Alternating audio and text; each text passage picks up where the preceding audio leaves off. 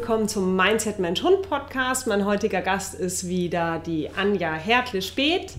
Ähm, ich freue mich sehr, dass du wieder dabei bist. Vielen Dank, ich freue mich auch und das, ich freue mich auf ein interessantes Gespräch. Ja, du hattest heute ein Thema vorgeschlagen. Genau, ich dachte, wir unterhalten uns mal über Leistungsdruck. Ein interessantes Thema, weil das betrifft alle, mich zum Beispiel gestern.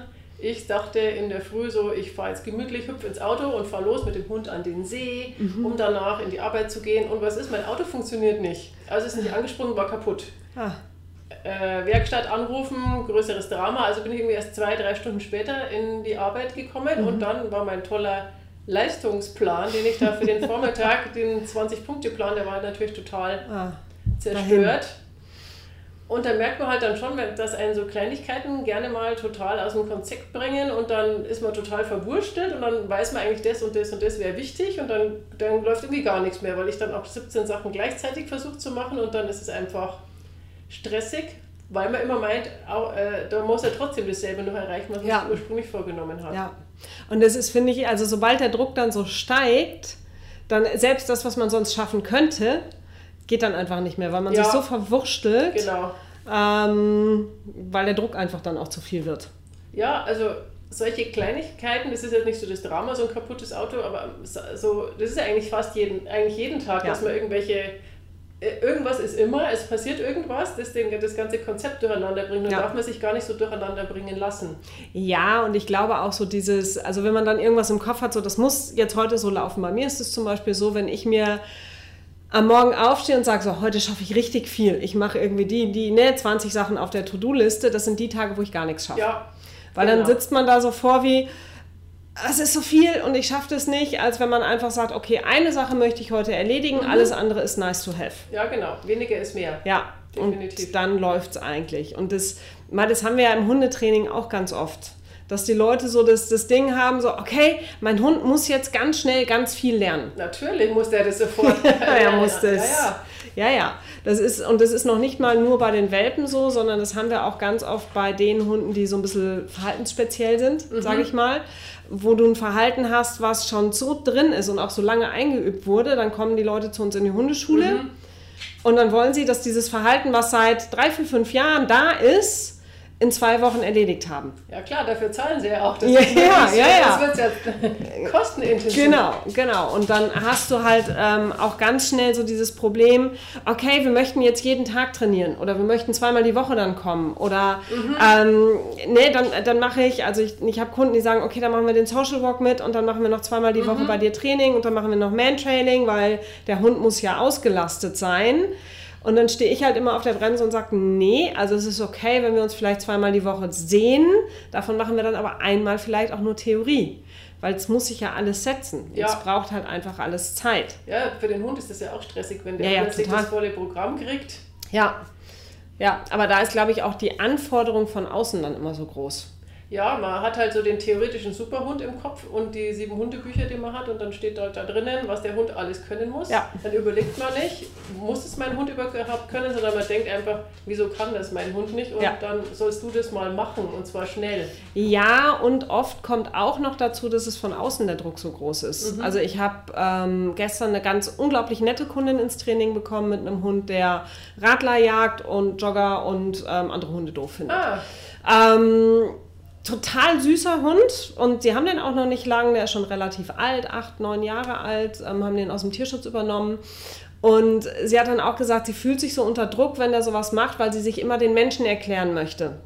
Ja, der, ne, der geht jetzt auf den, der hat da so Frauen mit Stöcken mhm. an, angeknurrt. Und dann versucht sie das immer zu erklären und sich zu erklären, weil sie immer das Gefühl hat, dass alle anderen sie so anschauen, du hast aber keinen gut erzogenen Hund. Und es geht mir aber auch so. Ich denke auch immer, die fragen gar nicht, schauen irgendwie wahrscheinlich ganz neutral. Und ich meine, ich muss erklären, wieso mein Hund das gerade macht. Das ja. ist ganz komisch. Ja. Und dann kommt man noch mehr in Druck, dass es jetzt gut funktionieren ja, muss. Und dann funktioniert es natürlich nicht so gut, weil der Hund ja gleich merkt, Stress und Ding und ja. was weiß ich. Und äh, ja, Genau, und dann fängt man wieder an, viel, viel mehr zu üben, weil man muss es ja jetzt in den Griff kriegen und dann wird in der Regel alles nochmal schlechter. Ja, also es natürlich hilft üben. Also da, da, da ne, brauchen wir jetzt nicht drum reden, aber ähm, so dieses jeden Tag und stundenlang, dann wird es halt einfach nur schlechter.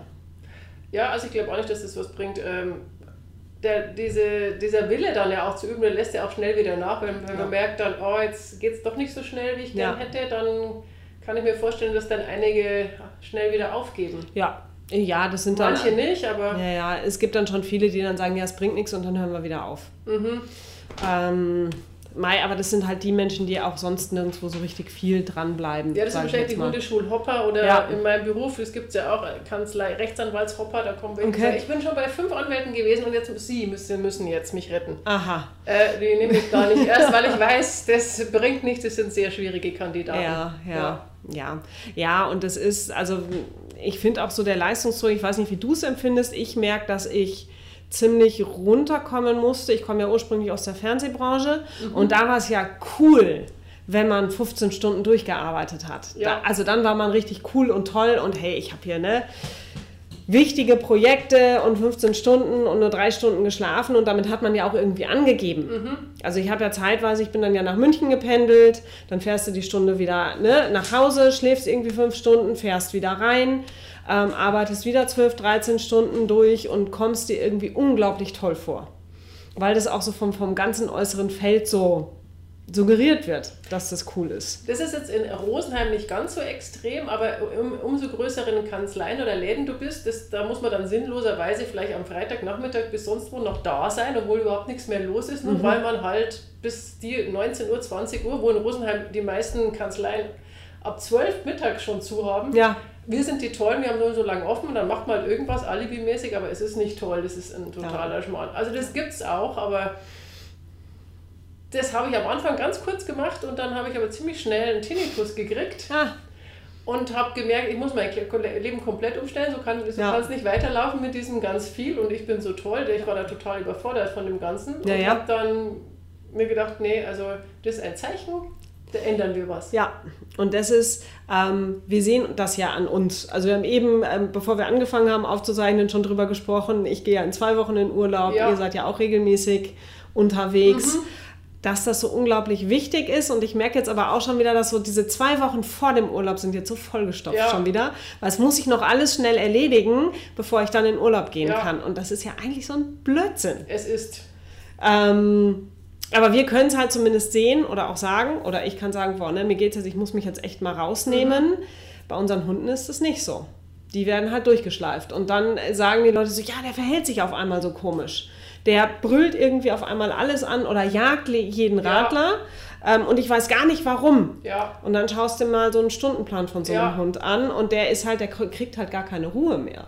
Ich habe so einen Artikel über, das ist eine Studie, Leistungsdruck bei Straßenhunden. Das oh. haben die glatt untersucht, okay. was die für einen Leistungsdruck haben, okay. Straßenhunde. Dann haben sie die beobachtet mhm. und haben festgestellt, also so ein Straßenhund, wenn er genügend Fressmöglichkeiten hat, also wenn er da was findet, der mhm. geht halt in der Früh langsam, da steht er auf, schnuffelt, geht ein bisschen mhm. spazieren, so à la Gassi, findet sein Essen einmal pro Tag und schläft ansonsten den ganzen ja. Tag. So ein bisschen Jüngere, die spielen dann vielleicht noch eine Stunde mit anderen, aber die spielen ein bisschen öfters als Ältere mhm. und 18 bis 20 Stunden schlafen. Fertig. Ja. Das ist so die, die, natürliche Taktung eines Hundes ohne ja. Terminkalender. Ja. Und ähm, das finde ich ja total interessant, weil bevor ich zu dir kam, dachte ich ja auch, mein Hund braucht ein, wie ein Kind so einen gescheiten Terminkalender ja. und dann montags das und mittwochs das und, und du hast gesagt, weniger ist mehr und das mhm. stimmt tatsächlich, ich merke das schon. Das ja. äh, tut allen Beteiligten gut. Ja. Also es gibt auch ein ziemlich tolles Buch, das heißt, ich glaube, das heißt Straßenhunde in Europa mhm. vom Stefan Kirchhoff und der fährt halt auch durch Europa und schaut sich die Straßenhunde an mhm. und da steht eben auch das drin, was du gerade erzählt hast, dass so ein Hund, der jetzt nicht eingebunden ist in einem Haushalt, die sitzen und gucken. Mhm die schlafen, mhm. die schlören ab und zu mal durch die Stadt. Und zwar langsam. Langsam. Genau. Also nicht so hektisch irgendwie. Genau. Mhm. Ähm, deswegen bin ich auch immer nicht so eine Freundin von das ähm, Radl mitführen der mhm. Hunde.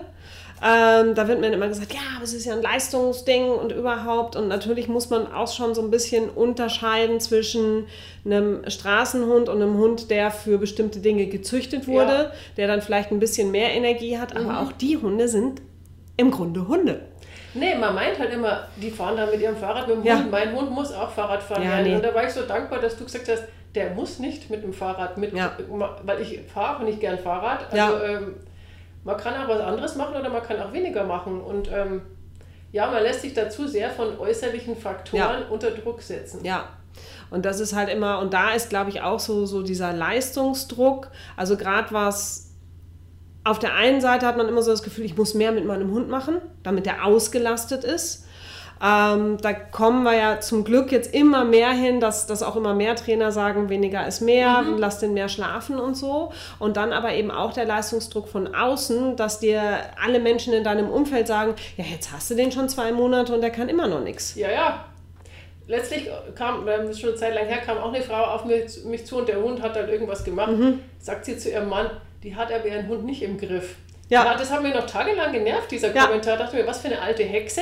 Wahrscheinlich, weil sie halt auch ein bisschen recht hatte, aber ich meine, das ist jetzt nicht nett gewesen, das ja. zu hören. Und äh, was heißt denn im Griff haben? Ich meine, der hat jetzt nichts gemacht, der ist halt ein bisschen an der Leine rumgehupft. Ja, ja. Aber das war halt nicht dieses Gewehr bei Fuß, Schäferhund-Variante, die die sich vielleicht vorgestellt ja, ja.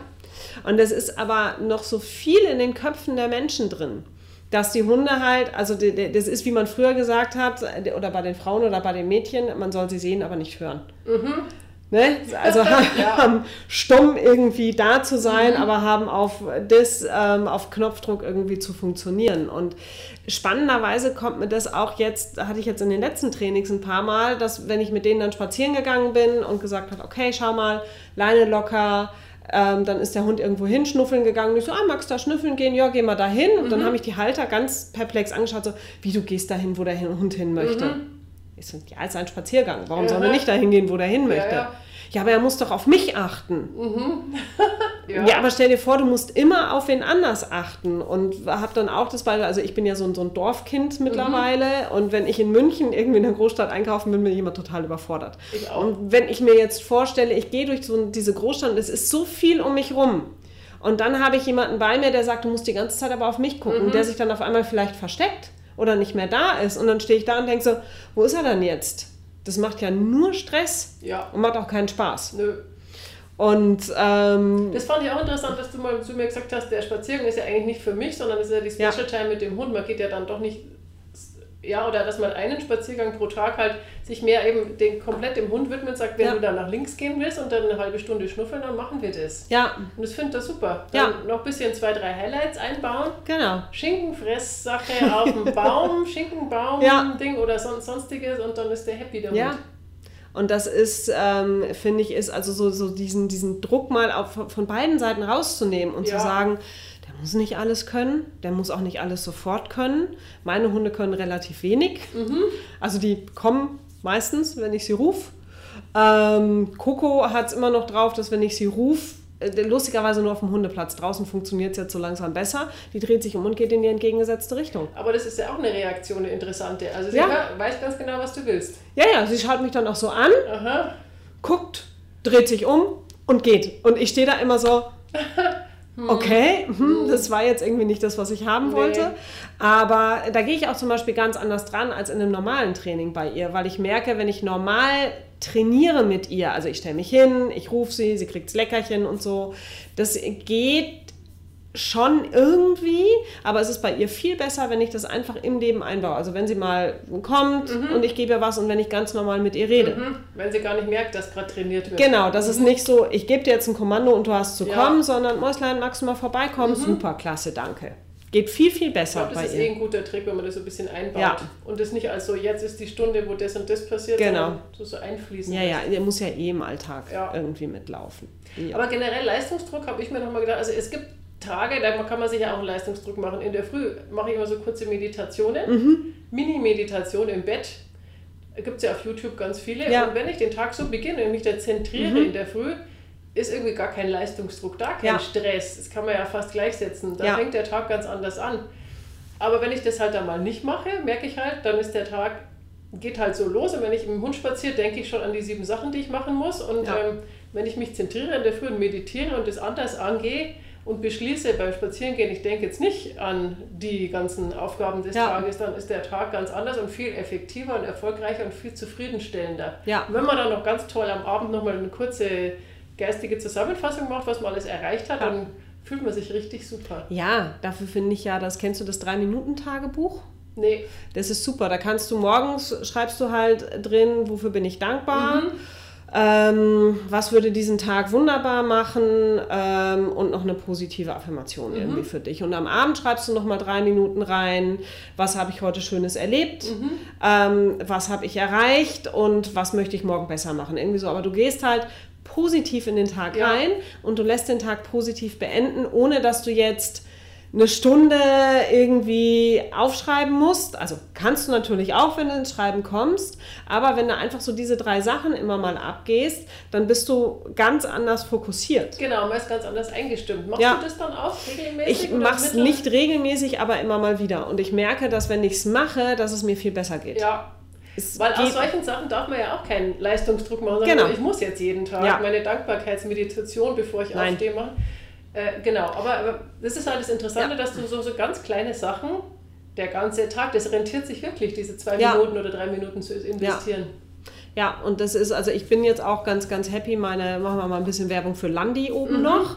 Die macht jetzt im Oktober so ein Breeze ähm, Workshop, beziehungsweise mhm. jeden Montagmorgen ist, sonst haben wir immer Dehnen gemacht und jetzt ist es so eine Atmen und ein bisschen durchdehnen, eine Stunde am Morgen. Also Atmen soll ganz wichtig sein, habe ich genau. schon gehört, aber ich kenne, ja. habt ihr noch nie was gemacht? Also es ist richtiges Atmen, ein bisschen meditieren, ein bisschen was für den Körper machen, um halt gut in die Woche zu starten. Mhm. Und das finde ich ist eine richtig coole Sache. Mhm. Ähm, das fängt jetzt im Oktober an. Sie mhm. macht es tatsächlich auch online, also man kann online oder offline dabei sein. Mhm. Ich muss mal gucken, wie ich es im Urlaub mache, weil ich kein WLAN habe in meinem Häuschen, mhm. was ja eigentlich sehr gut ist. Ähm, aber vielleicht kriege ich es übers Handy irgendwie hin, dass ich dann montags morgens damit einsteige. Ähm, dass man das einfach mal eine Stunde zusammen macht. Also im Urlaub, glaube ich, wir in Italien haben wir auch nie WLAN und das finde ich total gut. Da muss ja. man immer dann erst in eine Bar fahren und da hat man dann WLAN. Ja. Guter Grund, in die Bar zu fahren, aber man hat halt den ganzen Tag keinen Empfang. Ja. Und es ist unglaublich entspannend. Ja. Da das würde ich dann das tatsächlich mal schwänzen. Ja, ja, ich, ich schau mal, weil es wären ja. zwei Wochen, es wäre schade. Aber ja. wie gesagt, also ich finde, das ist so, so dieses richtige Atmen mit einer Meditation in den Tag starten. Ähm, ich versuche morgens schon irgendwie mal eine 30 Minuten Yoga zu machen, mhm. aber habe mich da auch rausgenommen, dass ich sage, okay, ich muss es jetzt machen, sondern okay, ich versuche einfach dran zu bleiben. Und ja, je mehr genau. man dran bleibt, desto mehr, desto automatischer erfolgt das ja auch. Ja, man fühlt sich ja auch ganz anders, wenn man dann tatsächlich Yoga gemacht hat oder irgendeine andere Sportart, man fühlt sich ja immer besser danach. Ja. Und denkt sich, wieso mache ich das nicht jeden Tag? Wieso ja. muss ich mich da aufraffen? Ist, äh, und am nächsten Morgen denkt man, oh, noch fünf Minuten denke ja, genau. Ja, genau. Aber das hat ja auch wieder was mit, mit einem generellen Stresslevel zu tun ja. und wie man, wie man sich fühlt. Nee, manchmal ähm, geht es halt nicht. Ich habe da auch so einen See, äh, wo ich manchmal außen rumgehe und da ist halt so eine Stelle, wo ich halt manchmal am Ende mich hinstelle und Erde und nochmal verbinde. Mhm. Und das dauert auch nur drei Minuten, aber auch nicht jeder Tag ist ein Meditationsstelle, nochmal ja. kurz in sich gehe Tag. Ja. Manchmal denke ich mir, nee, heute nicht. Und dann wieder, heute ist ein guter Tag. Nur der Hund hat es noch nicht so ganz, die Tosca weiß noch nicht ganz, was, was ich da mache und will dann schon wieder weiter. Das die ja. muss ich erst noch dran gewöhnen. Ach, Yoga. Mein Hund ist noch nicht der Yoga-Hund. Ist noch kein Yoga-Hund. Ja, meine Hunde, ja, die haben sich dran gewöhnt der Kater ist eher das Problem. Aha, ja, der stiefelt da Also der, rum, der stiefelt dann auf mir rum und legt sich mitten davor mhm. und ähm, das ist immer so ein bisschen, bisschen nervig. Aber Kisha weiß es mittlerweile, die legt sich dann aufs Sofa drauf.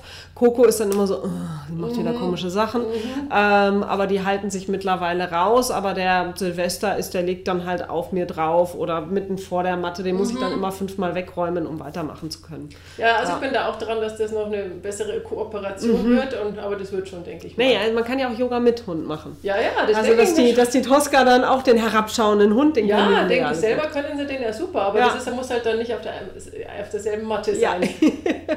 Brauchst eine eigene Matte für die Tosca. Stimmt vielleicht eigentlich, vielleicht wäre es das, ja. ja. Muss ich ausprobieren.